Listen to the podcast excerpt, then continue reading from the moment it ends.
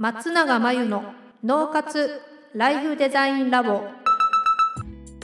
松永真由の脳活ライフデザインラボをお聞きの皆さんこんにちは。メンタルコーチの松永です。この番組ではあなたが望む人生をデザインするために脳と心の使い方を知って生かすためのヒントになりそうなお話をお届けしています。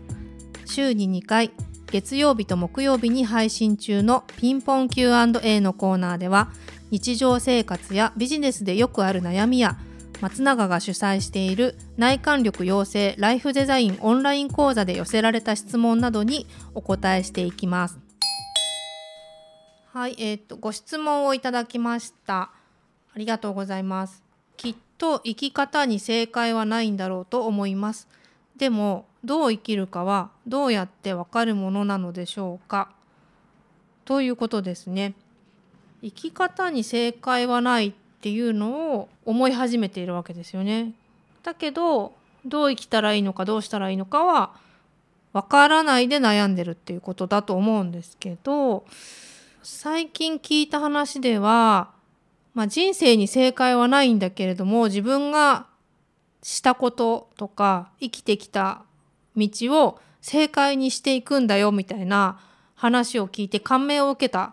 ていう話を聞いたんですけど、まあ、それができたらねかっこいいですよね。何をしたとしても自分が生きてきた道っていうのをこれが正解だっていうふうにしていくように生きていけたらかっこいいなと思うからこの方もなんかそういうふうにしたいのかなっていう感じがするんですけれどもじゃあ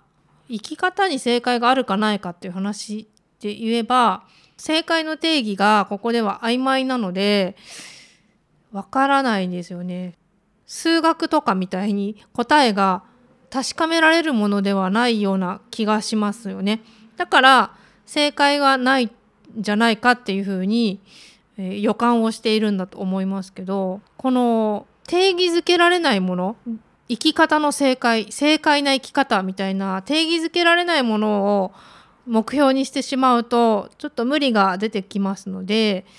生き方に正解はないと思っていた方が確かにストレスは減ると思います。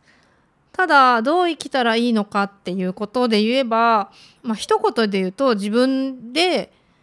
好きにしたらいいっていう話なんですよね自分の人生だからと。正解がないんであれば自分で作っていくことができるっていう意味でもあるし自分で決めていいということでもあるので自分で決めればいいかなっていう話なんですけどただこの方はそのこうありたいとかこう生きたいっていうのがわからないから悩んでいると思うんですよ。でそういう時はおそらくまず情報が足りてないんでいろんな生き方をインプットしてみる人の話をたくさん聞いたりいろんな人の人生をインプットしてこれは嫌だなとかこれは憧れるなとかこういう部分は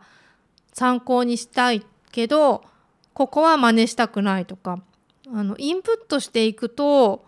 まずはいいのかなっていうふうに思います。なので自分の中にどれだけ他の人の人生のストーリーを知っているかというかインプットしていくかっていうのが今はポイントになってくるんじゃないかなと思います。ということで参考になれば幸いです。ご質問いただきありがとうございました。以上、ピンポン Q&A のコーナーでした。脳活ライフデザインラボ2021年の春から内観力養成ライフデザインオンライン講座をスタートしています生き方と働き方を一致させてより望む人生を作っていくために自分との向き合い方整え方才能の引き出し方を身につけていただく講座です。自宅で好きなタイミングで受けられます。今なら初月は無料です。詳しくはポッドキャストの説明欄に URL を載せていますので気になる方はチェックしてください。それでは次回の松永真由の脳活ライフデザインラボでまたお会いしましょう。